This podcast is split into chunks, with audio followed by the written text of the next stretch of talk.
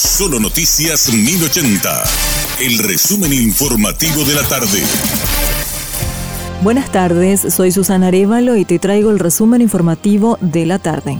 Detuvieron a un hombre que transportaba una gran cantidad de marihuana en una camioneta. Aníbal Fabián Aquino Chamorro fue detenido tras una persecución que inició en Ponta Poná, Brasil, con una patrulla de la policía militar. La persecución siguió en Pedro Juan Caballero, donde finalmente fue detenido. Los agentes policiales constataron que la camioneta transportaba una gran cantidad de droga. El detenido es de nacionalidad paraguaya y quedó a disposición del Ministerio Público.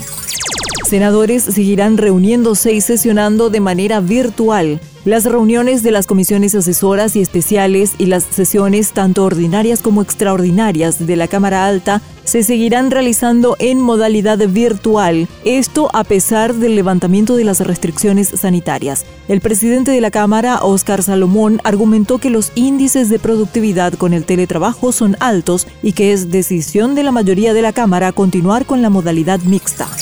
La Cámara de Diputados no sesionó por falta de quórum. Solo 35 de los 80 diputados se presentaron a la sala a tiempo y se tuvo que postergar el tratamiento de importantes proyectos de ley. Entre los temas pendientes figuran la ley que elimina los cupos de combustibles para autoridades de los tres poderes del Estado y la ley de conflicto de intereses. El presidente de la Cámara Baja, Pedro Aliana, anunció el descuento de 300.000 guaraníes por llegada tardía y 600.000 por ausencia injustificada.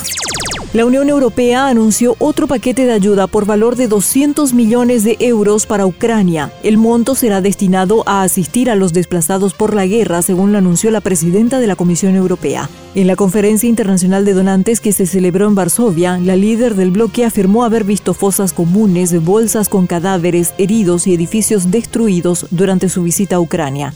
Además, anunció nuevas sanciones contra Moscú que incluyen la suspensión de la compra de petróleo ruso. Esto es todo por hoy, nos encontramos mañana. Buen resto de jornada. La información del día aquí, en Solo Noticias 1080.